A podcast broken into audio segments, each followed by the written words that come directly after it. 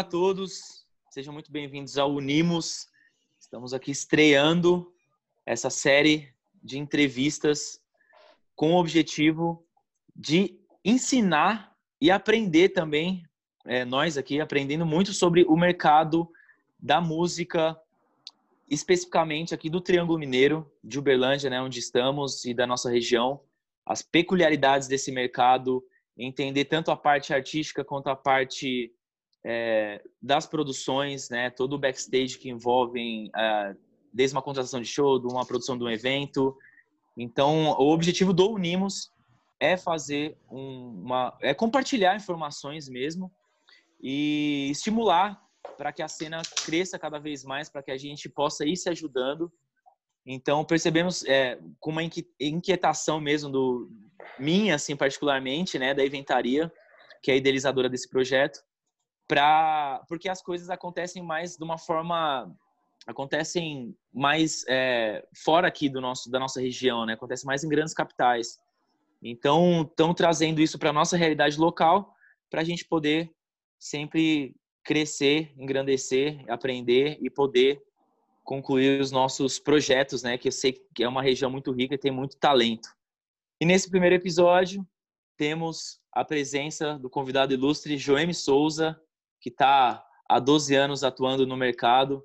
Ele começou como empresário aí, foi empresário do Grupo Serelepe, do Sem Juízo, hoje trabalha com o Sudário. Ele atuou na produção de mais de 300 shows em todo o Triângulo Mineiro, na região de Araxá, Uberaba, Uberlândia. É, trabalha sempre com grandes nomes do pagode, do samba. Tá aí atento às novidades do mercado, né, como os shows do, do Ferrugem, do Tchê, do Dilcinho, do Mumuzinho. Seja muito bem-vindo aí, Joeme. É, vou fazer uma introdução também do Guilherme, meu sócio, Guilherme Maniglia, trabalha comigo na, na Eventaria Produções. Já estamos aí há uns sete, um pouquinho mais de sete anos trabalhando né, no, no ramo do entretenimento aqui na região. É, então vou deixar, vou passar a bola para vocês se apresentarem um pouco, né? Joeme, resumidamente, diz um pouco aí de como você começou no mercado da música. Boa tarde, Lucas. Boa tarde, Guilherme. De antemão, muito obrigado aí pelo convite. Para mim é uma honra poder aqui estar compartilhando informações. Eu, mais o Lucas, que já compartilha semanalmente. É, eu tenho 12 anos que estou no meio da música. Antes eu trabalhei em posto Lava Jato, fui para a Europa, morei na Espanha três anos, aí voltei por um acaso fazendo festa, para ser mais exato, com o Will do Grupo Serelepe, aniversário dele. E logo a partir dali já peguei a agenda do Serelepe, batendo de porta em porta nas casas de shows, descobrindo lugares.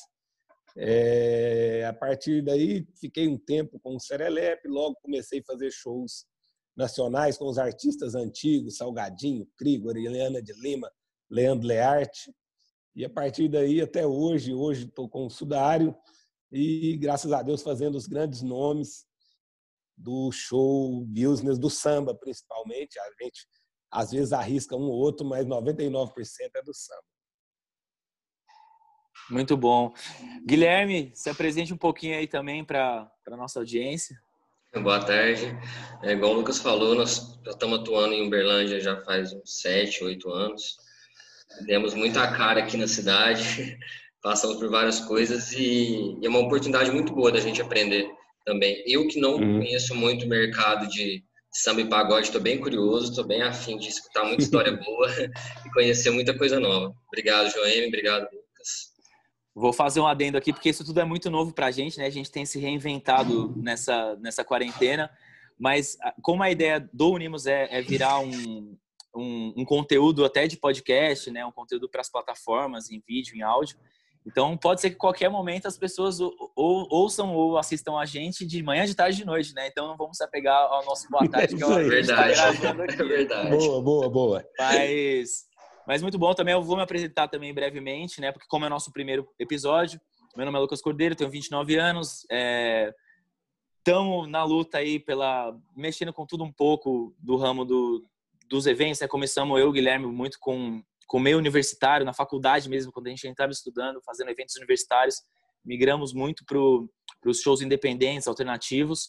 É, hoje eu atuo nas rádios Mix FM, Cultura FM, na parte de eventos.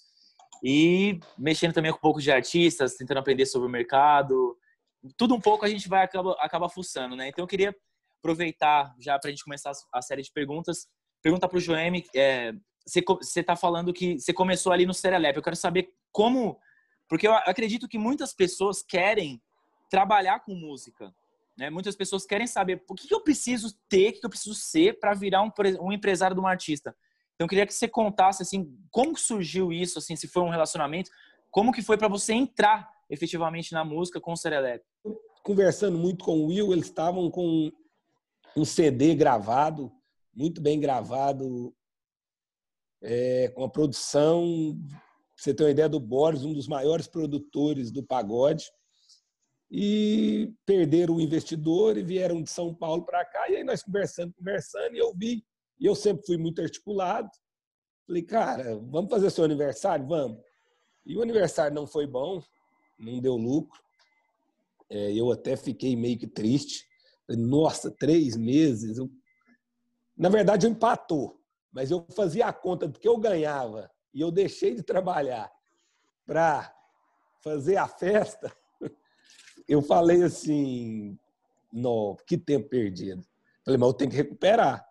Cara, e aí comecei a bater na porta dos outros e, e fiz relação. Aí eu lembro que um passo importante foi na antiga Rádio Extra FM. Eu tinha um amigo eles queriam tocar na rádio. Eu tinha um amigo que era gerente da Eletrosom e eu passei na Eletrosom ali do Terminal Planalto e a Rádio Extra estava lá fazendo uma entrevista. Esses comerciais aí ao vivo, esses flashes, né? Fazendo um flash ao vivo eu chamei o gerente que era meu amigo, falei, cara, eu preciso saber quem que é isso aí, minha música precisa tocar lá tal. Ele me apresentou logo o gerente, na época o Paulinho. O Paulinho falou, não, vai lá e tal. Chegamos lá. É, hoje é comum, né? Se chama de jabá, Lucas. O Paulinho já me colocou com o Silas, que hoje está na Extra FM. O Silas foi um cara que me ajudou muito. O Silas era o diretor artístico da rádio. O Silas pegou e falou: Cara, a música é boa, é, você. Ela vai tocar aqui, mas eu precisava de um prêmio. Vamos fazer um prêmio para me justificar e tal. Tem como você me dar um notebook? E logo veio na minha ideia. Eu falei: Cara, vou voltar na Eletrosom, meu amigo gerente já ofereci dois shows para ele com a rádio. Falei, que tal nós fazer esses flashes da rádio com música? Eu te dou dois shows aqui, duas rodas de samba, para nós fazer uma movimentação na rádio. Você me dá um notebook, ele topou na hora. Já peguei o notebook, levei lá na esta, a música começou a tocar. Logo, os meninos do Serelepe, do Serelepe viu que eu tinha o dom para o negócio, que eu articulava, conseguia ser. Eu comecei a bater na porta. O Zé Picanha era um restaurante, logo virou artista, logo virou casa de shows e esse foi o começo. Hoje tem outras coisas, mas para o início eu acho que é muito trabalho, muita vontade, fazer negócio, juntar pessoas, é igual esse exemplo que eu te dei. A, a princípio isso. O bom, eu, eu acho engraçado é porque você acabou já começando em duas áreas que, que é o que você atua hoje, tanto com artista quanto com eventos. Então, assim, Exato. quando você começou a contar a questão de prejuízo, a questão de, né, a gente começou a rir aqui porque eu Guilherme, né, a gente sabe muito bem o que é isso, né? É parecido, é, né? Um trabalho de três meses, né, para você, para você chegar lá e às vezes perder dinheiro ainda. Então é, é, é uma situação complicada. É, então, assim, eu já vou, vou entrar nessa pergunta porque você, eu sempre percebi que você trabalha com com o artista e fazendo os eventos para colocar o artista em, em, destaque, né? Eu vejo como é como é que de onde surgiu essa ideia? Por que você acha que dá certo? Me explica essa construção de imagem do artista quando você faz um evento de uma de um artista nacional e coloca seu artista junto para tocar. Como surgiu isso? Lucas, surgiu de uma de tipo assim, cara. É que a gente percebia que às vezes, vou contar uma história que vai, você já vai entender. Zé Picanha. Vou te dar um exemplo, vou falar até de número aqui hoje. Zé Picanha, eu vi o Zé Picanha, uma estrutura massa, e aí eu vi que ele estava fazendo sax dia de domingo, fazendo alguns sambas mais tradicional, só aquele samba para almoço mesmo e tal. Cara, eu cheguei e ofereci para eles serelepe, tal. Falou, Joema, aqui nós só paga 400 reais. Só paga 400 reais e tal, e independente se o grupo tem CD, DVD, se tem nome, se não tem nome, aqui é, nossa tabela é 400. Eu entendi, foi lá, pagou, foi um estouro o primeiro evento. Eu já pus no carro. Eu sempre gostei muito de trabalhar com rádio desde o começo. Eu sempre gostei. Aí, Lucas, eu peguei e ofereci uma proposta. Eu falei, cara, vocês não fazem nada na quarta-feira, me dá 80% da portaria. Eles pegou e fui lá, não funcionava, eles pegaram e toparam. Eu já peguei, fui lá na rádio, nessa época a rádio tinha uma força muito grande. Ofereci para o Paulinho, falei, eu tenho 80% da porta lá do Zé Picanha na quarta, tenho jogos de futebol, vamos montar algum projeto? Eu fico, nós fica com 60 e vocês levam 20. A rádio tocou, a música começou a executar, a quarta-feira foi um sucesso. Em Uberlândia, toda quarta dava 600 pessoas. Então, logo, eu, eu, e eu muito inquieto, sempre fui inquieto, cara. Eu via uma, uma arte, eu queria três artes. Eu falo assim que a galera aqui de Uberlândia nem fazia.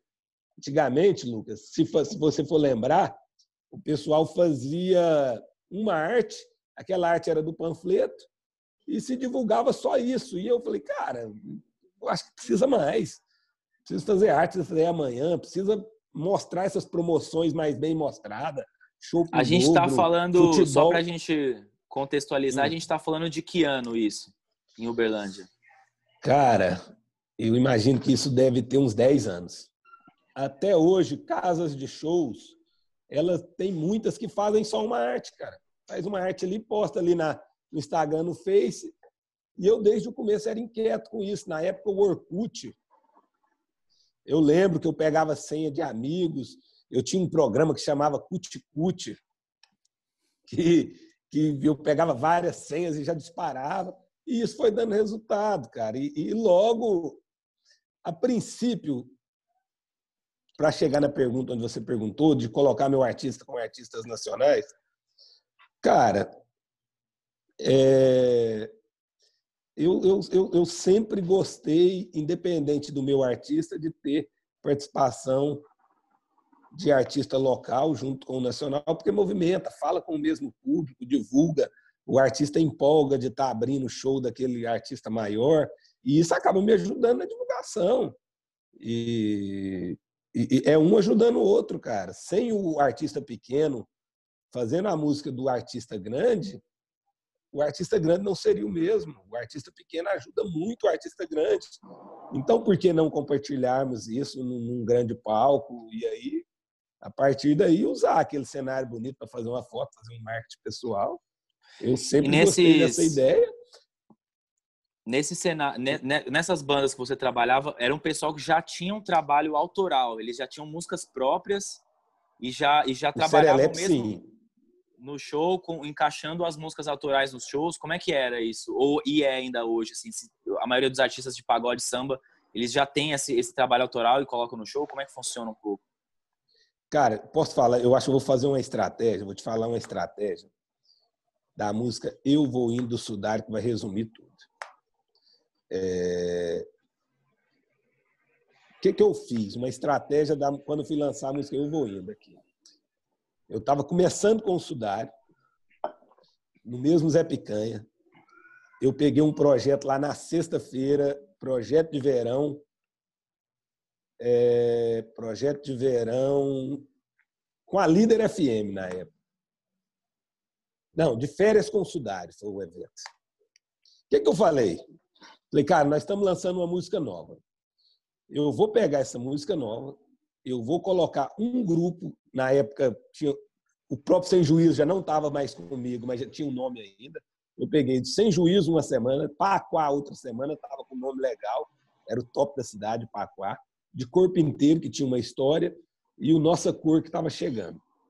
Eu falei, cada semana vai ser uma com um e uma com o outro. É, eu vou transitar em todos os públicos e eu vou aproveitar e já fiz um combinado com o Sudário, com a banda, nós vai abrir o show com a música Eu Vou Indo e vai fechar com a música Eu Vou Indo. E também, o que, que eu pensei? Porque a rádio, seja de rádio, você sabe, a rádio toca duas vezes, para tocar mais de três tem que ser um sucesso estourado. A briga aí da programação, hoje, mercado sertanejo, colocando dinheiro e toda hora e a rádio precisa do dinheiro para sobreviver. Então não dá para tocar cinco, seis vezes. Mas o que, que eu falei? Eu, em parceria com a rádio, no evento, dei uma portaria para ela. Eu vou pegar a minha música, a minha música vai tocar os 30 dias, 15 vezes por dia o refrão. Você tem noção? Divulgando o evento. Na verdade, eu estou divulgando o evento, mas eu estou divulgando o artista. Porque o refrão da música está batendo, eu estou em parceria com a rádio, o refrão da música está batendo no mínimo de 15 a 20 vezes por dia dentro do esporte comercial que está favorecendo o artista. Então, eu sempre gostei desse intercâmbio de uma o que forma eu acho... que você usa para colocar outro. É o que eu estou achando interessante, é porque assim, é, o objetivo aqui é, é, a gente também é, pensar em estratégias, é ajudar Sim. pessoas também que querem fazer esse mesmo tipo de, de, de ações, né? Rodar com, artisticamente, né? Fazer shows e ganhar notoriedade. Então, você já me falou duas coisas muito interessantes que você viu de brecha de mercado. Por exemplo, você falou do Zé Picanha que ele não abria de quarta-feira. Você falou, cara, você não abre, eu vou Sim. fazer. Música, não dava música na rádio? Vou pôr música em spot. Olha o tanto que isso é legal. Top. Então, e eu queria perguntar assim, você acha que como é que você via naquele tempo, como é que você vê hoje assim a questão do pagode, da, dos espaços para você fazer um show de pagode? Tem espaço? É suficiente? Como é que são as casas? Fala um pouco do geral do panorama do, do, do samba pagode aqui em Uberlândia pra gente. Lucas, é, antes da pandemia, cara, o pagode vivia um grande momento. Para falar do pagode, eu preciso te falar de outras coisas, assim, para me chegar, só para você entender. Eu vi por um bom tempo o sertanejo dominar o mercado e com muito dinheiro. O sertanejo sabe usar o dinheiro, nós do pagode não temos tantos empreendedores e, e o sertanejo ele tem uma facilidade, o pagode tá bem, ele cola no pagode o rock está bem, ele cola no rock, o pop está bem, ele cola no rock, e, e, muito investimento. Só que eu, ultimamente, eu vi que só o dinheiro do sertanejo não estava conseguindo manter eles muito no mercado. E vi o crescimento tanto do pagode quanto do funk, absurdamente, e até do, do, do pop. O novo pop, né, que é o que vocês entendem mil vezes mais do que eu. Eu vou chamar isso de um novo pop que tem várias vertentes. É um excelente termo. Cara, Cara, então, Lucas, começou a ter muitos espaços que não tocavam pagode a começar a tocar pagode. Hoje, por último, você vê da onde você esperava um pagode, estava tendo pagode dia de domingo dentro do Berlândia Shopping, lá naquele, do lado do Zenaide, me lembro do que é o Castelo Friends. Aí eu vejo Recanto da Cevada, eu vejo vários pagodinhos por aí, que hoje eu não estou nem trabalhando tanto, porque o Sudar está com uma projeção maior, mas eu sempre gostei, é um interesse meu, e eu já estou inquieto para pegar outro artista pequeno, para me não perder essa informação. Eu acho que o artista pequeno ele te dá uma informação. Você cresce um pouquinho, você perde a informação de baixo. E para mim é muito interessante ter a informação pequena, até para aplicar no outro. Hoje eu vejo muitos espaços, mas ao mesmo tempo vejo falta de espaços medianos espaços para mil pessoas, para mil e quinhentas pessoas, para duas mil muito espaço. Você tem o Castelo Master para fazer um grande show e um London mediano, cara. É... Então falta, cara. Para mim falta e e eu vou te falar que de repente a pandemia possa trazer um legado para nós melhor, porque está vendo tanto que o evento emprega e naturalmente vai ajudar o pagode, porque às vezes nós somos muito caçados, Lucas. É, você monta um pagode num lugar legal, logo vem meio ambiente, logo vem bombeiro, logo vem prefeitura. Eu acho que a cultura, cara, de um modo geral, ela é, ela é vista com maus olhos por uma parte da sociedade, cara. E eu espero, eu acho que nós precisava de mais incentivos da parte da política, de prefeito, de governador, de vereador, de deputado, em ajudar nós nesse espaço que a gente vê que para outros movimentos, é, tipo agropecuária, várias outras coisas, eles fazem questão de ajudar. Agora, nós não, é sempre remando, remando, remando. Quando você acha um lugar legal, sempre tem alguma coisa atrapalhando. Eu, eu acho que temos esse problema e eu acho só a política para ajudar nós nisso aí. Só mais um exemplo, para não ficar longo. É, um fato bom é Brasília. Eu acho que nós vamos falar menos é mais aqui pelo menos umas 5 a 10 vezes, cara, porque é um exemplo de sucesso e é um exemplo, eu percebi isso em Brasília. Brasília, como foi bem projetada e tem os setores comerciais, tem local de residência, setor de hospital, setor de hotel, setores comerciais, lá é mais fácil. A maioria dos grupos tem seus próprios eventos, tem seus próprios pagodes e não tem vizinho para incomodar e com boa localização. É, porque não adianta também eu fazer um evento lá no meio da roça que o pessoal não vai e a polícia vai meter uma blitz ali, a primeira blitz todo mundo já vai ficar com medo de ir. E a gente que trabalha, a gente sabe que nós trabalha com pessoal mais popular, classe B, C. Então Brasília tem mais facilidade para os caras fazer os pagodes deles nos setores comerciais, pega um barzinho legal ali, monta e faz. E aí eles faturam mais, cara. E logo faturando mais, eles podem investir na sua carreira. O Berlândia precisava de algo nesse sentido. Mas não é um local. É, é, entender que aquele local ali é um setor de cultura e que ali vai se praticar cultura e não vai ser, não vai ter ninguém enchendo o saco, para ser mais é. claro. Ao, ao, mesmo tempo, eu acho que Uberlândia ainda está um pouco à frente na questão de iniciativas da prefeitura, está um pouco à frente de outras cidades do Triângulo Mineiro. Né? A gente tem Araguari, por exemplo, que ainda não, ela não tem uma secretaria de cultura, ela tem uma fundação que age como uma secretaria de cultura. E Uberlândia a gente vê várias iniciativas, né? Por exemplo, o Unimos agora ele está acontecendo por conta de um edital da prefeitura, um edital emergencial que foi feito é, justamente para movimentar a, a, nossa cadeia, né, a nossa cadeia produtiva da música. Então, eu acho que ainda assim, Uberlândia ainda tem algumas coisas que, que são muito importantes para os artistas. A própria PEMIC, né, que é a Lei Municipal de Incentivo à Cultura, que roda muito legal, contempla aí muitas pessoas ao longo do, dos anos, de vários anos. É uma verba alta.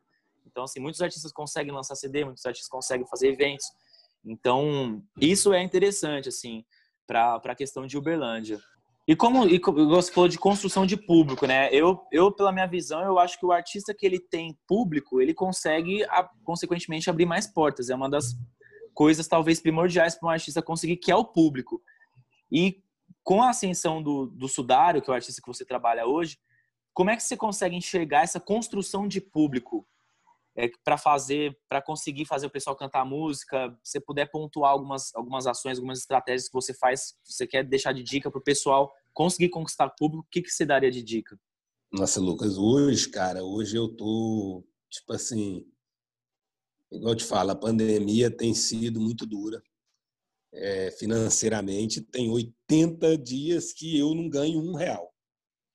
Eu vivi com o que eu tinha e está acabando, vou ter que começar a fazer algumas ações aí.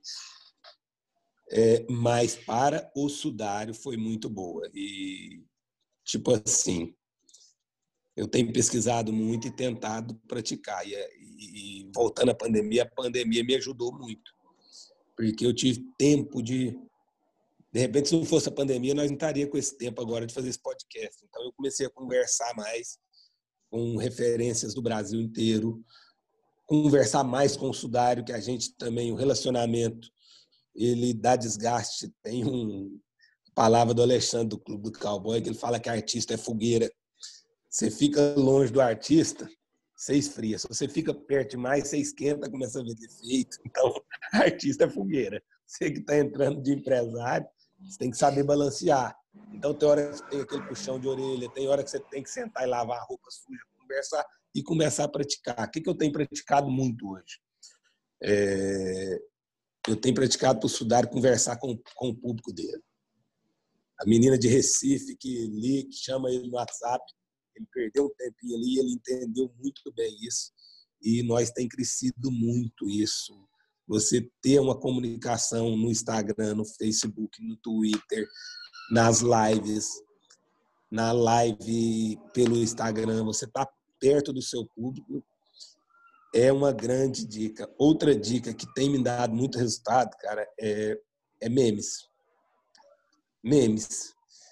Você faz vários memes e, e já coloca a sua música no meio, esse meme viraliza e a sua música de segundo plano ali, porque o primeiro que agradou eles foi o meme, e a sua música vai batendo na cabeça tem sido uma, uma, algo que tem construído público. E qualidade, né? O, o, material de qualidade. Material de qualidade sempre, vídeos bons, áudio bom, é...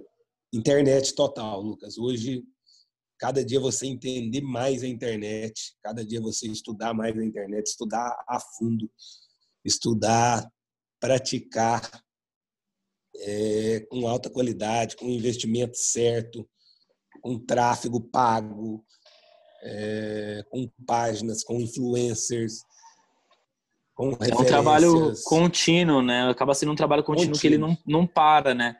Lucas, seu story hoje é de graça. O que, que você gasta para você postar um story, Lucas? Tem muita gente que pensou... cobra, né? Mas uma, não, uma hora você pode chegar tudo lá. Bem, quando, quando você chegar lá, mas eu falo nesse momento. É, cara, que que, que, que eu, se você for olhar no meu, no meu story agora, uma live do grupo Bololô, uma amiga minha que me ajuda demais, ninguém me pediu nada, eu fui lá, postei, marquei ela, marquei o grupo, repostaram. O Mateuzinho me mandou, que é um moleque novo, fuçador, que entrou para o workshop agora, devido ele ser muito fuçador. Às vezes teve gente que até criticava ele, sabe? Mas ele fuça e vai sem meter um áudio dele que viralizou. Tem um áudio dele que viralizou. Ele, quando o safadão estourou, ele, ô companheiro, bom parceiro, a vozinha de menininho. Eu queria fazer o safadão, eu tenho 10 mil de sinal. Cara, esse áudio viralizou e eu vi falar que teve a cara grande. O mercado precisa disso aí. Precisa de gente que tem vontade, precisa de gente que, que sai batendo sem. Sai batendo. Querendo entender, espaço, né? Porque, querendo entender. E aí ele mandou: você poderia postar para mim, com certeza, numa lista de emissão? Eu falei: na hora postei Luiz e Maurílio, cara, eu não estou perdendo nada e eu marquei um pontinho ali. Uma hora ou outra, uma hora ou outra a gente vai precisar de alguém. Eu, eu, eu, falo de todo mundo, Lucas. Então, entrando nesse mérito, eu queria muito perguntar também como que é, como que é a sua equipe, assim, quem são seus parceiros, quem trabalha contigo, quem te ajuda no dia a dia, como que você achou essas pessoas, o que que elas te ajudam a aliviar a carga de trabalho, porque é muita coisa, muita cabeça com muita coisa para fazer. Me fala um pouco de equipe, como é que você estruturou? Hoje, por exemplo, na equipe do Sudário, nós temos dois caras fantásticos na questão do tráfego pago. Entendeu? Era meu sonho, que às vezes a gente fazia os patrocinados ali, eu mesmo do jeito, do jeito que chega, só impulsionava né, a publicação. Hoje tem um cara que entende do tráfego, você entendeu? Então, o cara trabalha mais do que eu. Eu, eu achava que eu não ia achar isso. Tanto o cara quanto o pancadinha não dorme. Tá mandando mensagem uma hora da manhã, duas horas da manhã, três horas da Quando manhã. Quando você se refere a tráfego, você quer dizer de, impulsionamentos, né? De, de Facebook. Exato, exato. E eu acho que ainda falta alguma coisa que para mim crescer mais e ter sucesso no mercado, eu tenho que ter toda a minha equipe. Eu tenho que ter minha equipe da gestão Sudária. Eu preciso de um videomaker, de um videomaker andando, Sudária acordando, ele lá, pum, tirou o vídeo. Foi almoçar aqui, levou o pet no cachorro, lá no, no pet shop, o cachorro, filmou. Foi dormir, foi fazer caminhada no parque, o cara por conta dele. É um cara uma vez me falou isso e eu não prestei atenção. Ultimamente agora eu vi, não tem como vai viver sem vídeo. Falou, João, se a sua banda tem sete, leva um instrumento gravado e leva um cara de vídeo. Não tem como mais viver sem um cara de vídeo. Então eu preciso de um videomaker ainda dessa forma. Eu preciso de um editor por conta. Eu já tenho a galera do tráfico. E outra mais, preciso da minha editora e da minha gravadora, porque eu acho que o futuro da música é quem tiver vai ser cada dia mais individual, vai ser cada dia mais você cuidar do seu negócio de perto. Antigamente tinha muito isso, igual você falou do, de prestar serviço, de prestar serviço para fulano, para ciclano. Então tinha isso para artista também. Ah, a agência tal de São Paulo vai fazer sua comunicação, suas postagens e tal. O que, que acontece? Não vale mais. Hoje o público quer ver o que o seu artista é no dia a dia ele quer conversar com o seu artista, ele quer comunicar com o seu artista, ele quer saber a história de vida do seu artista e isso vende, isso vende. Não é só mais a música e a agência lá de longe postou e você não sabe o que está acontecendo. É diariamente, você faz parte da vida da pessoa. Eu, ainda falta esses detalhezinhos para ficar melhor, Lucas. Muito bom. Eu quero. É, não, concordo demais. Eu, eu antes. É, gente, assim, eu, eu queria muito saber como é que é esse trâmite para até chegar numa gravadora, né? Que você citou aí. Mas Nossa. antes da gente entrar nessa, nesse ponto, queria passar a bola para o Guilherme. A gente chegou a mandar algumas perguntas no nosso grupo do WhatsApp, que foi onde uhum. tudo começou aqui no Unimos, né? A gente estava querendo fazer uma Nossa. feira de uma feira de negócios mesmo, envolvendo a música. Que a gente falou, cara, uma feira acho que é mais complicado. Será que o pessoal está disposto a pagar? Vamos fazer uma pesquisa. Fizemos uma pesquisa e começamos a criar um grupo de WhatsApp para compartilhar conteúdo. E nesse grupo de WhatsApp a gente fez algumas perguntas para o pessoal. O Guilherme tem algumas perguntas aí do, do pessoal para fazer para você antes da gente entrar nesse mérito da gravadora, que acho que é curiosidade de muitos artistas que sonham em estar com gravadora, mas antes pergunta aí, Guilherme. Então, Guilherme, a maioria das perguntas que a gente recebeu realmente é sobre alavancagem de carreira. Muita gente querendo saber os caminhos, algumas perguntas bem específicas, porque, como você mesmo falou, aqui no mercado da cidade, uma banda local, quando vai tentar se apresentar em alguma casa, geralmente já tem um valor fixo de cachê, o próprio pessoal da casa faz essa diferenciação. Não, banda local vai receber tal valor, banda de fora é, é outro valor, por exemplo. Então, como criar essa criar esse valor para você poder romper essa barreira e o pessoal enxergar que o seu que você consegue é, trabalhar por um cachê melhor e sendo mais específico ainda o Michel Platinado ele mandou uma pergunta assim ele até brincou falou assim, vou perguntar na lata questão de valores questão de valores qual que é o investimento inicial que é indicado para um artista que está começando agora para ele conseguir ter o trabalho dele em rádios, em streams, mas se manter a, a, a longo prazo? O que, que você indicaria? Vamos lá. Interessante a pergunta e eu já vivi muito isso. Cara, primeiramente, vamos lá. É... Vamos falar de artista. Artista, Lucas, eu vejo que precisa de três coisas: é... investimento, isso é fato mas precisa de talento e precisa de trabalhar muito. Agora, cara, existe também aquela coisa do cara ficar, cara, ah, mas a casa de show não paga tanto. Ah, mas o fulano é esperto. Ah, mas o fulano não valoriza. Eu nunca tive esse problema, cara. Aquele exemplo que eu te dei lá do Zé Picanha no começo, eu faço até hoje, cara. Eu quero 10 mil reais no cachê do Sudário. O cara acha que é um absurdo. Eu vou e faço meu evento, de repente eu pego mais. Então, cara, o cara, eu acho que tem que andar junto. Eu usei muito bem isso, evento com artista, evento e artista, tem que andar junto. Se o cara não paga, monta o seu evento e faça o seu evento, que você vai ser mais valorizado e o cara vai te ligar, que ele vai ver aquele tanto de gente tem até umas pegadinhas, faz o evento, dá cortesia, faz movimentação. O cara faz foto cheia, pega o melhor ângulo, faz um vídeo legal. Isso gera buchicho, cara. Gera buchicho, o mercado começa a te ver diferente. Agora você ficar batendo na porta, coitadinho, ou oh, me paga mais, nunca vai ser valorizado. Faça Muito o negócio bom. acontecer. Faz o negócio acontecer. Beleza, você não paga, não? Mas beleza, eu estou pegando a portaria ali do fulano, aquela casa que não está usando, e mete o evento lá dentro, cara. E, e naturalmente você tem valor. Eu, uma discussão nossa, né? A gente sempre falou sobre isso, que é a criação do valor do artista, né? Criação que do valor. Eu quero fazer essa pergunta, acho que fiz umas 30 vezes já essa pergunta para você pessoalmente, queria repetir ela. Pode é, repetir. Como sair do barzinho da noite das casas noturnas tocando cover e conseguir com, fazer uma carreira para tocar autoral. Como é e para ganhar mais, consequentemente. É, você já explicou uma das coisas que é fazer o próprio evento, mas qual o caminho? Cara, o cara, o cara tem que ter noção e o cara tem que ter outra renda. Ele não pode colocar.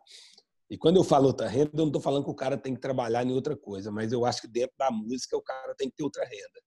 Então o cara é cantor, mas ele é compositor, ele ganha na composição, ele aprendeu a fazer marketing, vídeo, então ele está fazendo vídeo para fulano e vai fazendo a carreira dele, porque não dá para sacrificar a sua carreira. A gente, eu, eu não vou nem falar que é o mercado, acho que a vida é uma ilusão. Você entendeu? Então você tem que criar essa ilusão, cara.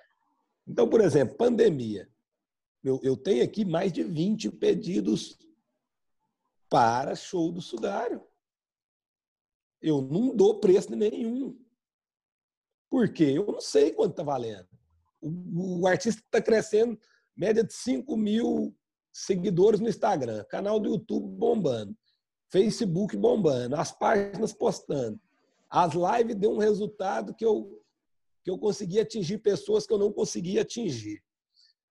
Você entendeu? É, eu não sei o valor disso daí. Eu vou fazer portaria.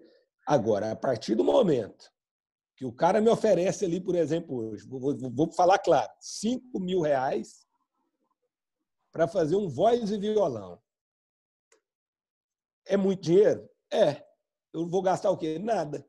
Só que, naturalmente, todo aquele brilho que eu tinha da espera para fazer um grande show, já faz quanto tempo que o povo não vê?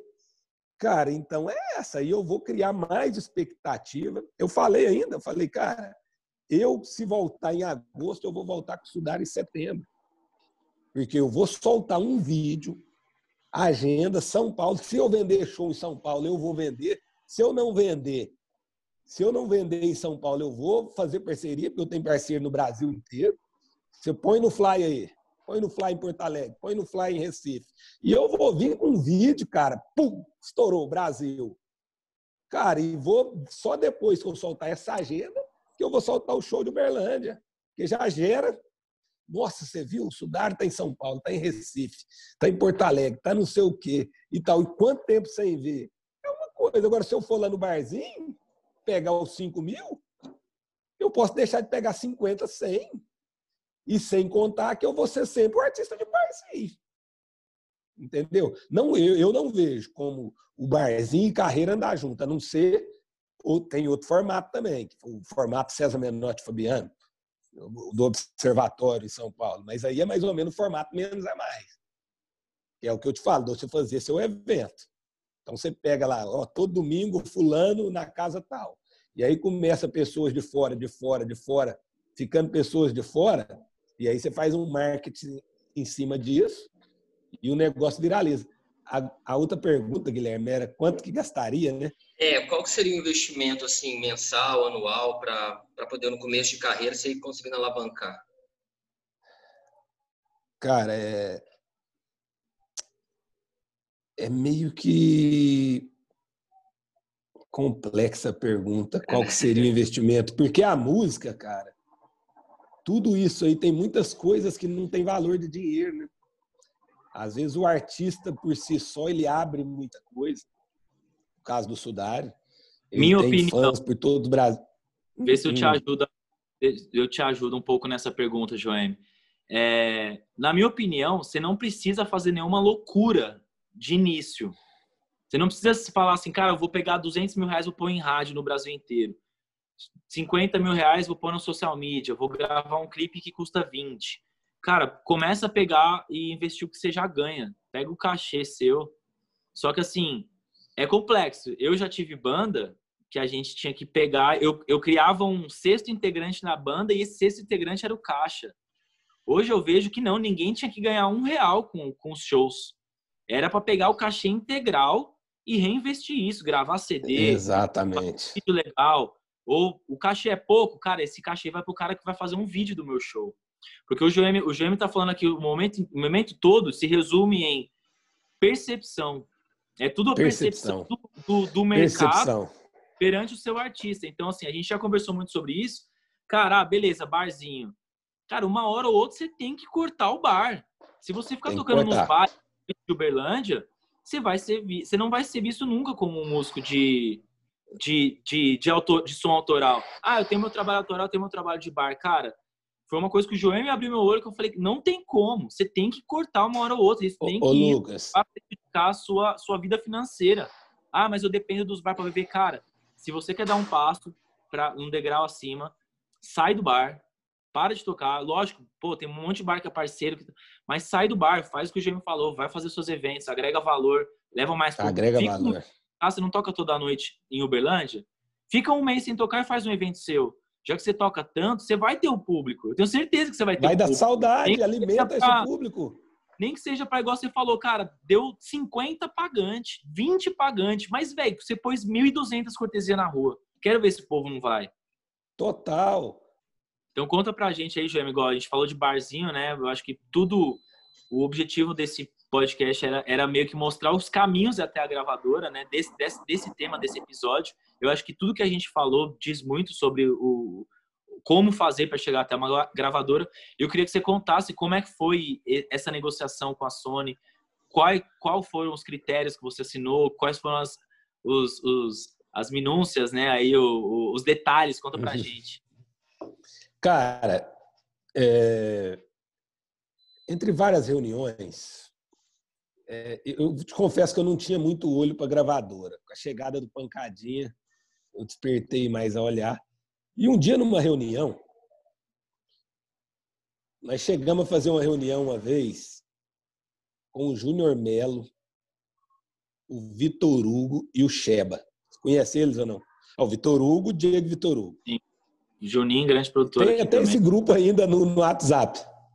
Juninho, para eles entrarem comigo no Sudar, e eles me deram um exemplo.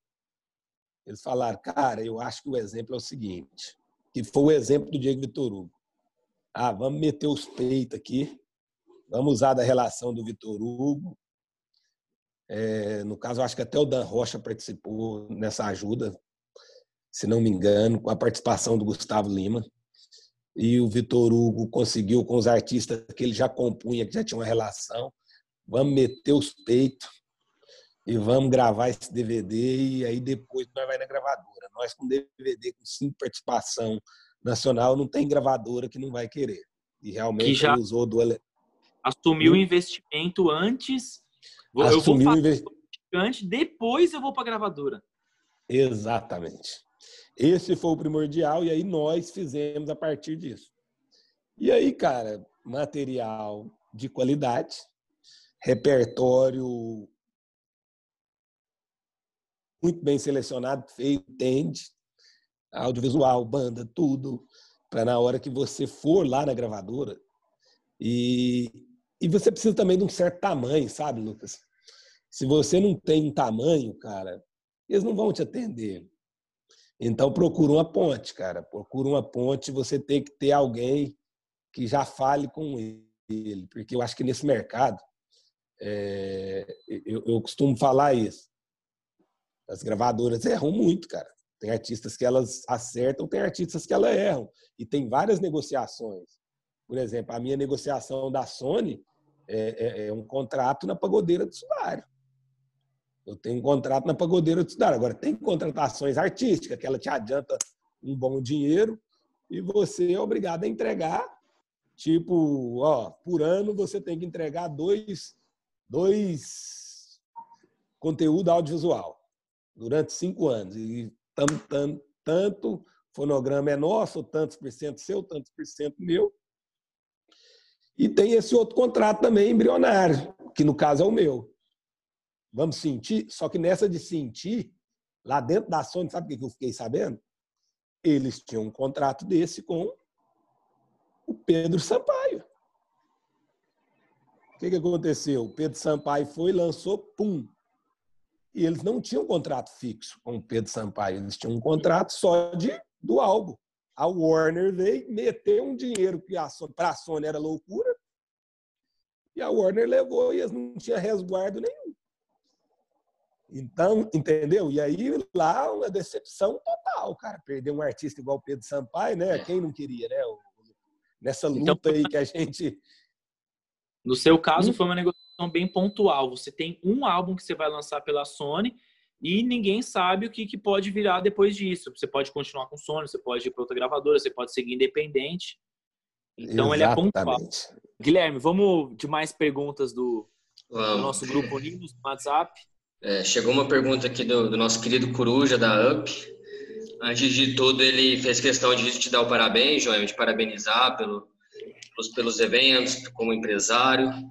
E ele mandou duas, é, duas dúvidas. Se existe algum plano nacional de distribuição do conteúdo do artista em formato físico, no território nacional, né? no caso do DVD, como vai ser, e no trabalho online de divulgação, depois que faz a relação com, com a gravadora. O que, se, o que é de responsabilidade de vocês na divulgação online, o que é responsabilidade da gravadora, como que vocês se ajudam nisso? É... Boa pergunta. Obrigado aí, Coruja, grande parceiro. É, lenda viva de Uberlândia nos eventos. Cara, existe sim.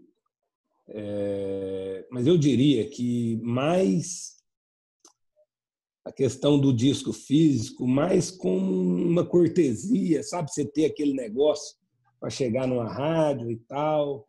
Por mais que todo o trabalho esteja voltado para o digital, mas nem tanto pela pessoa ouvir o disco, mas por uma cortesia, ah, esse é o CD e tal. O famoso cartão de visita, né? Um cartão de visitas e, e, estrategicamente, cara, em algumas regiões bem pontuais, por exemplo, é, Rio de Janeiro é a capital do samba. Uhum. E eu vejo tenho muitos amigos no Rio de Janeiro, muitos parceiros, que falam que lá ainda funciona muito o CD e DVD, principalmente na favela. Então, nas comunidades funciona. Então, eu tenho um trabalho voltado específico para o Rio de Janeiro. Mas, por exemplo, não tem nos meus planos fazer distribuição em outros lugares, venda de disco, não. Você pensa é... no número, no número de tiragem já? Você já tem em mente? Cara, coisa de 10 mil. 10 mil no máximo, só para isso, para ter aqui no carro, levar. Agora tem uma dificuldade, cara. Porque o que, que acontece? Com o crescimento dos plays e com a velocidade da internet, o que, que acontece? Hoje em dia, dificilmente alguém lança um álbum por completo. No pagode, ninguém tem lançado, não. Geralmente né? tem. É single ou bloco. Eu, por exemplo, no meu, nós dividimos em quatro.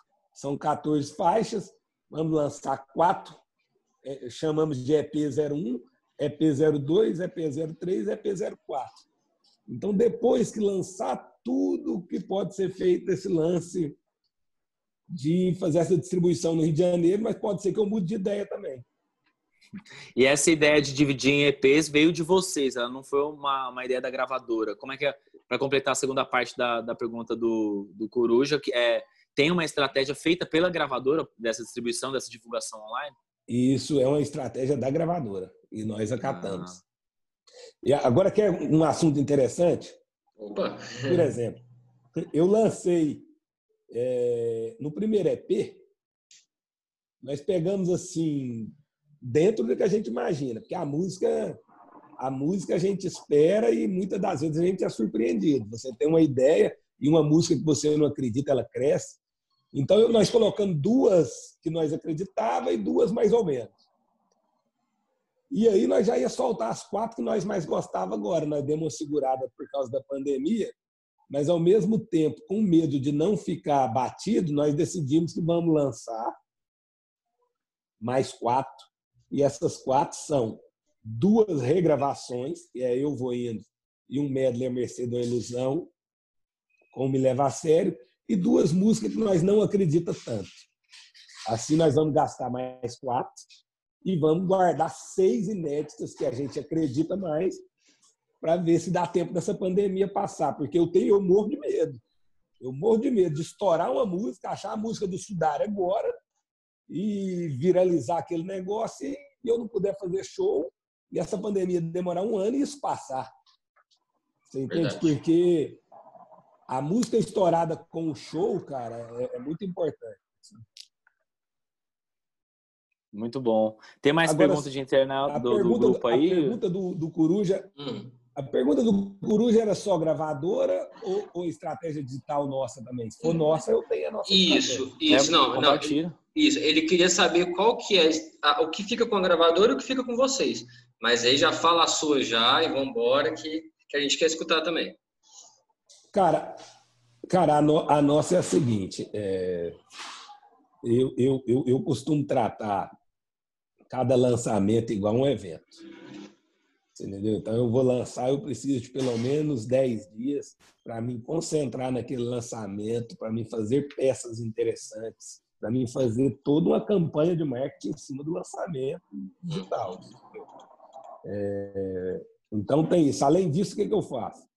Eu tenho a minha lista de transmissão de específicas de contratantes e contratantes de influencer e tem a do povão também, os consumidores, aquela consumidora fanática de Salvador, eu salvo ali, aquela de Araxá, aquela de Berlândia.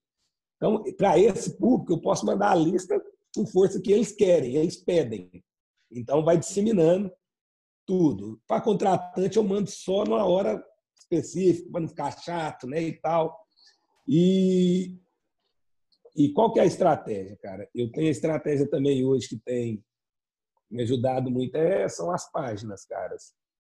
Tem muitas páginas que tem muita força, páginas com 4 milhões de seguidores no Facebook, com 800 mil no, no Instagram, são páginas que têm grande relevância no mercado, são páginas que estouram artistas, são formadores de opinião, e páginas que começaram através do YouTube, como se fosse o Leandro Brito, que eu considero um inovador no samba.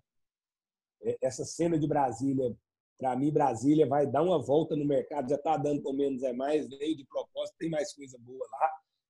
Tem, eles são muito especializados, Brasília é muito estudioso, sempre levou muito a sério o canal do YouTube, então tem canal lá, referência do Brasil, de ensinar a pessoa a tocar percussão. Tem o canal do Leandro Brito, que começou como tocar, tocando cavaco, de repente partiu para entrevista e hoje está estourando artista. Então tem vários. E o que, que eu falo, cara? Eu costumo falar o seguinte: tem a página do pagodeiro. Existem páginas que é para o público, e existem divulgações que é para o público, e existem divulgações que são para contratantes e páginas que, de repente, não tem tanto público, mas eu sei que aquele contratante está tá vendo nela. a gente, está de olho, então vira e mexe, você está pontuando ali, você está um, pum, não é da dia para noite, não é do dia para noite. A, a, música não é não é uma maratona, entendeu? Assim, não, não é, aliás, é uma maratona, não é uma corrida de 100 metros. A, a, música é isso. Então você vai pontuando ali, sendo lembrado, sendo lembrado. E logo nota o Mumuzinho falou um negócio muito legal. Eu consegui colocar o Sudário no Samba Prime, que é o maior festival de samba do momento. O Mumuzinho falou muito bonita atitude do Samba Prime em colocar artistas locais. Eu vi ali, colocou uma banda, cada um tocou duas músicas. Eu vi ali o Acato de BH, eu vi o Sudar, ele citou esses dois nomes. É... e se estão lá, gente, alguma coisa estão fazendo na região deles. Então começa a notar, porque alguma coisa de boa e vamos dar oportunidade. Então é isso, você vai pontuando, sendo lembrado, sendo lembrado, sendo lembrado, na hora que a música chega. A música e o artista aí fica mais fácil. Então, João, para a gente já ir encerrando e se despedindo da galera aqui, vamos. Deixa para a gente aí é, alguns meios que você tem, tem utilizado para aprender mais sobre o mercado, o que, que você tem visto, ouvido. É, deixa indicações tanto de música quanto de, de locais para. Essas duas indicações, tanto de locais para aprendizado e o que, que você tem ouvido, lives, músicas, álbuns. Cara, aprendizado, eu tenho, eu tenho ouvido muito podcast. É, e tanto um que você me indicou que para mim é o melhor, né, aquele do Fast Forward, ali para mim é uma faculdade. Todo dia tem referências, então eu escuto muito, por exemplo. É a, a referência para o nosso bate-papo aqui está sendo Fast Forward. Mesmo, mesmo que não seja muito pagode, cara, não tenha muito vira e mexe, de vez em quando pinto pagode, mas eu aprendo muito, aprendo muito com vocês dessa linha pop aí que tem uma visão diferente. Várias coisas interessantes. Cara, por um acaso, no YouTube, me caiu um dia um, uma entrevista num canal do Rodrigo Vinhas, que eu estava vendo. Atra... Caiu uma entrevista do João Mendes, que foi para mim o principal empresário de influenciadores. Então, eu vi uma entrevista do João Mendes no canal do Rodrigo Vinhas, que ele falava, não, falou muita coisa interessante. Para quem não conhece ele, ele foi empresário, ele é proprietário da Non-Stop, empresário do Whindersson Nunes, Lucas Neto, Felipe Neto e mais um punhado aí. Não sei se é hoje, porque tem um entra e sai, entra artista, sai artista, mas o escritório dele foi o maior e é o maior na questão de influencer. E a partir dele eu comecei a ver uma série de entrevistas legais nesse Rodrigo Vinha se chama o, o rapaz que entende tudo de marketing digital e faz esse podcast lá o tempo inteiro. Sobre música, cara. Música, eu acho que hoje, cara, eu acho que o consumo de música, no geral, caiu. Tipo assim, eu ouvia muito Spotify, rádio, eu tenho ouvido menos. E mesmo que já está chato demais, mas eu ainda vejo algumas lives. E dentro das lives, cara, o que, que me chamou a atenção Pode ser mais de uma, né? Pode. Pode. Uma foi o Sudário, teve um resultado positivo demais, ele despertou muita coisa. Eu acho que o menos é mais. A cada dia mostra mais profissionalismo e tem dado aula. A última live deles foi uma aula de entender. Isso eu falo com o pessoal daqui. Falo, gente, live não é um pagodinho filmado pelo celular a live é pior do que um DVD. Você preocupa com produção, preocupa com vídeo, preocupa com cenário e, principalmente, antes de tudo, você preocupa com o upload de internet bom. Ela é o pior, pior de tudo, DVD... é reduzida ainda, né? Você não pode ter aglomeração, você tem que reduzir a equipe ao máximo.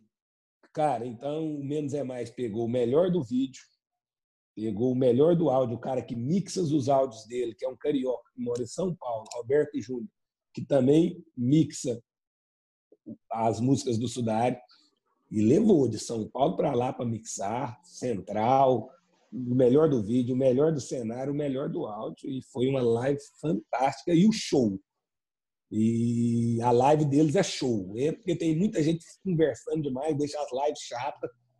E outra live também que me chamou muita atenção e fez eu voltar a consumir foi o Revelação. O grupo Revelação ele foi um estouro nos anos 2000 e recentemente perdeu o seu vocalista, o Xande Pilares, e ficou ali com um empresário cozinhando um galho. E agora pegou um grande empresário do pagode, que é o Rogério da Impacta Show, empresário do Bonde do Tigrão, Rodriguinho, Legado. E o Rogério pegou e começou a tratar diferente o Revelação, mesmo sendo um grupo antigo. E hoje ele está com o sobrinho do Xande Pilares, de vocalista, que é semelhança, muita semelhança na voz, na maneira de versar, de cantar, e fez duas lives em grande estilo. E eu voltei e eu estou consumindo muito Revelação. Muito, muito, muito mesmo. A live dele, a última live, para você ter uma ideia, foram nove horas de live. Nossa, caramba! Cara, e foi, e foi muito da hora. Cara, a live dele me, e me prendeu. Às vezes eu vejo live, não vou citar nome, um, um grupo de pagode que eu vi, cara. Na segunda eu não aguentei ver 10 minutos. Essa live, a primeira, já veio assim, com duas faixas, divulgando outros shows. Estilo assim, domingo que vem aqui, Sorriso Maroto, domingo que vem, Sociedade do Samba. Que foi o que? Nada mais que isso. O primeiro boteco onde isso começou, era o cenário. Bem autêntico, com duas faixas, daquelas faixas mesmo. Com é, história, é, né? Já envolve a história da própria, da própria banda. Exatamente. Aí dali, eles usaram o, aquele espaço grandão lá do Rio de Janeiro, como que chama? É... Cara, aquela casa grandona ali na Barra da Tijuca, agora chama Espaço Hall, mas ela era conhecida como outro nome, do palco gigantesco. Cara, aí começou com isso, depois passou para o cenário, usando painel de LED do segundo DVD, que foi é, no Olimpo. Depois mudou de cenário de novo, que foi o DVD do Morro da Urca, que foi algo histórico, que conseguiram subir toda a produção, nunca nem se imaginava tocar e gravar o DVD em cima do Morro da Urca. Cara, e depois foi para o 360, Palco 360, que foi o último DVD com o Xande Pilares, e por fim sentaram na mesa de novo, que é o último projeto deles, Pagode do Revela. E aí até a musicalidade, a sonoridade melhorou de novo e eu estou viciado. É o que eu tenho mais tenho ouvido, é o Revelação. Minhas indicações da semana são dois podcasts que eu tenho ouvido bastante, tem me prendido muito, que é o Quem Tempo Fala Longe, que é do Ricardo Chantilly, empresário, já foi empresário do Rapa, do Strike, do 1120, hoje ele é empresário do Armandinho, entrevistando vários players do mercado também, muito interessante. Temos também a, o, o, outro podcast da Bruna Campos, que ela é dona de uma editora. Ela fez, ela tá com um podcast chamado A Melhor Profissão do Mundo, que é para compositores e pessoas que, que querem aprender mais sobre direito autoral, como eu. É uma playlist chamada Top 20 do Xará, né, envolvendo a questão musical, estou ouvindo bastante, porque eu enjoo das minhas músicas e a Top 20 do Xará é, o artista Arthur Xará coloca as músicas que ele tem mais ouvido e renova semanalmente, então é muito legal. E a live do Skank, que eu acho que a gente deixa destaque aí, né? Porque foi uma live fenomenal, dentro do Mineirão, com um gol atrás, muito massa. Passo para você, Guilherme. É, eu queria deixar de indicação um livro, um livro do Facundo Guerra, ele é um empresário da Noite Paulistana. Ele, ele, na verdade, ele revolucionou a Noite Paulistana, porque ele começou lá no, no início de 2000, ele pegou a região ali da Augusta, que hoje é muito famosa, deu uma revitalizada lá, criou vários vários estabelecimentos que são conceitos, mas o mais interessante é que além de contar a história dele, ele faz uma reflexão também da sociedade. Uma... Apesar do livro ser escrito em 2015, é impressionante como você lê ele e vai é, é, vai se familiarizando com as coisas que estão acontecendo agora. Então ele faz umas reflexões de como vai ser o mercado daqui para frente, vale muito, muito a leitura. Essa indicação é Facundo Guerra, o nome do livro é Empreendedorismo para o Subversivo. Depois vai aparecer. Muito bom esse livro, né? Depois vai aparecer ele... aqui embaixo o nome do livro bonitinho aqui na edição, vai ficar mais fácil. Eu acho ele um livro muito ético, né, cara? Achei uhum. muito interessante. Ele é o dono da Noite Paulista, João. Não sei se você conhece esse livro aí, é, é muito bom de ler. Questão é. das fichinhas, sabe as fichinhas que começou no Barbacoa? O cara fez isso lá Sim. nos anos 2000, quando a Rua Augusta só tinha prostíbulo. Não tinha bar na Rua Augusta. Hoje em dia tem bar muito por causa desse cara. É muito legal. Que da hora. Vou ler. Vamos entrar aqui no nosso, na nossa vinheta, que chama a vinheta. Esse é o Cepira, com histórias engraçadas que se você contar ninguém acredita. Então, Joeme, conta a sua história do Cepira. Cara, é, eu vou contar duas histórias que aconteceu com o cantor Ferrugem. Muito engraçado. Primeiro show Ferrugem em Uberlândia. E, e cara, e um show muito legal. E ele pequeno, pequeno mesmo, menor que o Sudário hoje, bem menor. A caixa dele foi 3 mil reais com banda. E nós ficamos no camarim até 7 horas da manhã, conversando. E quando é fé, meu telefone toca, o Ferrugem me ligando, já isso no sábado à tarde, eu acordando ali de ressaca e tal. Pô, Joem, Joem, Cara, eu esqueci minha mala. Cara, esqueci minha mala. Vai lá no Zé Picanha, olha para mim. No hotel, aliás. Eu cheguei lá no hotel, ele tinha esquecido a mala dele. Foi para fazer o show em Passos, sem a mala. Não tinha roupa, só com a roupa do corpo. Mentira. Mas aí ele deu um jeito lá e tal, e eu mandei essa mala direto para o Rio de Janeiro. E, cara, e outra história assim, de estrada que não é tão engraçada, mas é técnica, é da parte técnica é importante, aconteceu no segundo show do Ferrugem. E aí ele já veio estourado. E eu, eu, eu costumo falar que eu sou o rei da dobrada. Eu sou o rei da dobrada do Berlândia Uberaba. Ele tinha show em Manaus, ele tinha show em Manaus no dia, no, no outro dia, no sábado, esse show era na sexta. E eu alinhei com o produtor tudo certinho. Falei, ó, ele toca 11h30 em, Uberlândia, em Uberaba. Ele vinha de São Paulo com ônibus e toca em Uberlândia duas e meia. Falei, é o seguinte, você vem para Uberlândia, você vem para Uberlândia, passa o som, passa o som, vai para o hotel, acabou de passar o som, tudo certinho, ali pelas seis, sete horas, uma van leva a técnica para Uberaba, monta o som lá em Uberaba, passa o som, arruma, Ferrugem vai, mais a banda, na hora do show. Faz o show, todo mundo já volta para Uberlândia, já passou o som, tá tudo arrumadinho em Uberlândia. Você volta de van. Cara, tudo alinhado para o produtor. Mandaram o produtor embora dois dias faltando para o show. Mentira. Aí troca o outro produtor, o outro produtor pega e fala assim para mim: não, Joel, não tem como. Nós está indo de Uberlândia, nós tá, vai passar em Uberaba, quando nós vai para Uberlândia, depois volta para Uberaba? Não, nós vai ficar em Uberaba, acaba aqui, nós vai para aí. Aí, enfim, você sabe o que, que deu. Chegou aqui três horas da manhã, conseguiu começar três e quatro, eles tinham que estar no aeroporto cinco horas da manhã, fez 50 minutos de show, o Ferrugem xingou o técnico de som tudo, sentou no palco, acabou com o técnico de som, deu problema. Teve um amigo meu, o Manquinho, que é técnico de som, o som parou, ele subiu lá na caixa, voltou o som, ou seja, uma merda danada, porque o cara não quis vir passar o som, entendeu? O, o produtor sabidão que entrou dois dias, dois dias antes do show. Nossa. Não, ele, o, o Ferrugem chegou a falar pro público durante o show que tava ruim. Rapaz, o som, o som tava uma bosta, Lucas. Nossa. Você não tem noção. Não, cara, porque os caras tinham que viajar 5 horas da manhã, Lucas. O voo deles. No... Nossa. Mas Uberaba aliás, tá bom. Uberaba deu foi. tudo certo. Deu tudo certo. O, o, aliás, o voo era 6. Tinha que estar 5 horas no aeroporto. Daqui eles iam para Manaus. Nossa. Ele chegou na cidade três. A casa tinha esgotado os ingressos. Não tinha como andar e não tinha e não era uma casa normal assim que você entra para o palco com facilidade que você estaciona. Você tinha que passar com instrumento no meio do povo. Nossa. Então ele começou a tocar 3h40. Tocou até 4h30. Só 50 né? minutos. Ele, ele conseguiu passar o som até rápido, 40 minutos. É, não passou o som, né? Ligou, né? Porque aí trem rachando, e trem ruim. Aí o Ferrugem apelou, sentou.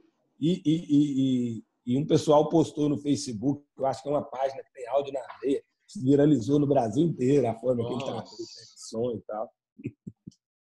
Nossa, então é, é uma cena que você pira, você pira. Ah, você pira. Por isso que a pré-produção é tão importante, né? A gente fala muito tá de shows, entrada. Se não fizer a pré-produção, cara, vai ter problema.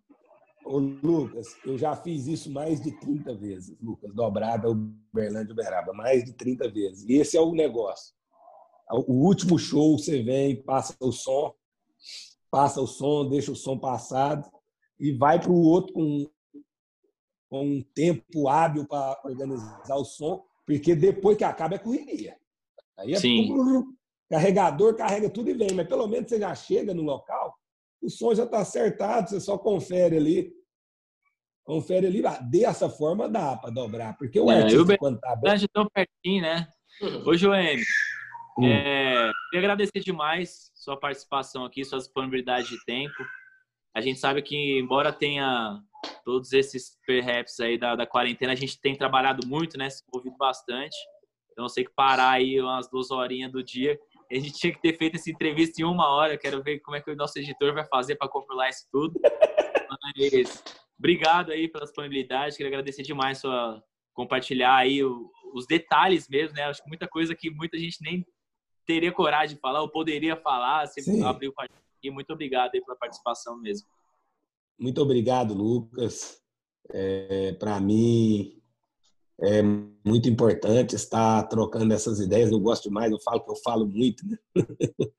eu gosto de compartilhar ideias. Eu acho que as mentes se conectam mesmo e você vai trocando e através dessas ideias você tem outras ideias, mesmo nós em segmentos diferentes, mas tem tudo a ver, né? no fundo é música e para mim é de muita valia, conta comigo, porque precisar, eu vou te incomodar sempre, como sempre. Ô, Lucas, sabe isso aí? Me ajuda aqui e tal.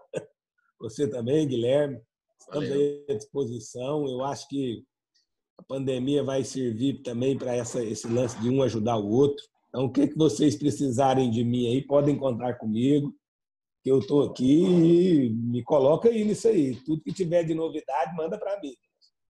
Fechou. Esse foi o Unimos Podcast. Você pode conferir nas nossas redes, é, tanto no YouTube quanto nas plataformas. Siga a hashtag no Instagram, hashtag Unimos Podcast. você encontra mais publicações lá. A gente se vê em breve. Muito obrigado pela audiência.